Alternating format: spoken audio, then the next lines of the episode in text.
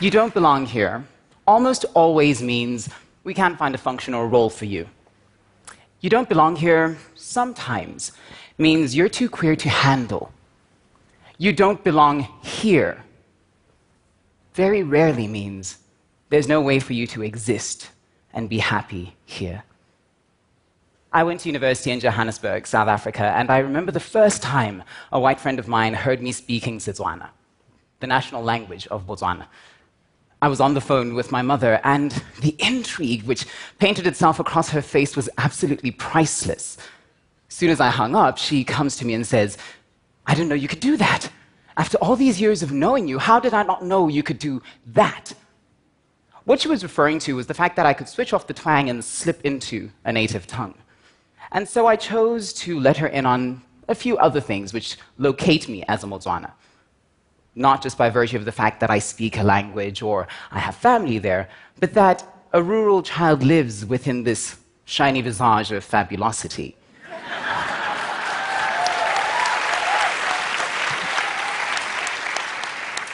I invited the Botswana public into the story, my story, as a transgender person years ago, in English, of course, because Setswana is a gender neutral language, and the closest we get is an approximation of transgender.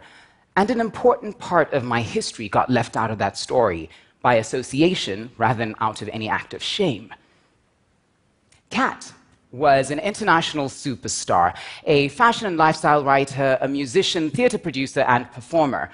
All the things that qualify me to be a mainstream, whitewashed, new age digestible queer. Kat. Kat had a degree from one of the best universities in Africa. Oh no, the world.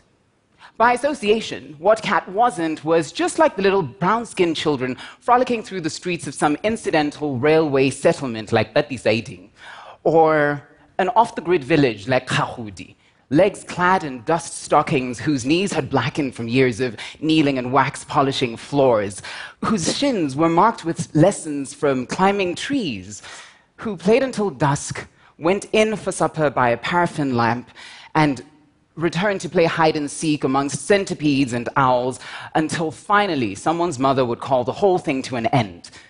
That got lost both in translation and in transition. And when I realized this, I decided it was time for me to start building bridges between myself. For me and for others to access me, I had to start indigenizing my queerness. What I mean by indigenizing is stripping away the city life film that stops you from seeing the villager within. In a time where being brown, queer, African, and seen as worthy of space means being everything but rural, I fear that we're erasing the very struggles that got us to where we are now. The very first time I queered being out in a village, I was in my early 20s and I wore a kaftan. I was ridiculed by some of my family and by strangers for wearing a dress. My defense against their comments was the default that we who don't belong, the ones who are better than, get taught. We shrug them off and say, they just don't know enough. And of course, I was wrong, because my idea of wealth of knowledge was based in removing yourself from third world thinking and living. But it took time for me to realize that my acts of pride weren't most alive in the global cities I traipsed through, but in the villages where I speak the languages and play the games and feel most at home, and I can say, I have seen the world. And I know that people like me aren't alone here. We are everywhere. And so I use these village homes for self reflection and to give hope to the others who don't belong. Indigenizing my queerness means bridging the many ex- exceptional parts of myself it means honoring the fact that my tongue can contort itself to speak the Romance languages without denying or exoticizing the fact that when I'm moved, it can do this.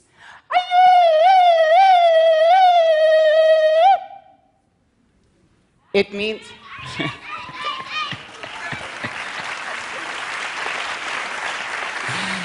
It means branding cattle with my mother or chopping firewood with my cousins doesn't make me any less fabulous or queer even though I'm now accustomed to rooftop shindigs, wine paired menus, and VIP lounges. it means wearing my pride through my grandmother's tongue, my mother's food, my grandfather's song, my skin etched with stories of falling off donkeys, and years and years and years of sleeping under a blanket of stars. If there's any place I don't belong, it's in a mind where the story of me starts with the branch of me being queer and not with my rural roots. Indigenizing my queerness means understanding that the rural is a part of me and I am an indelible part of it. Thank you.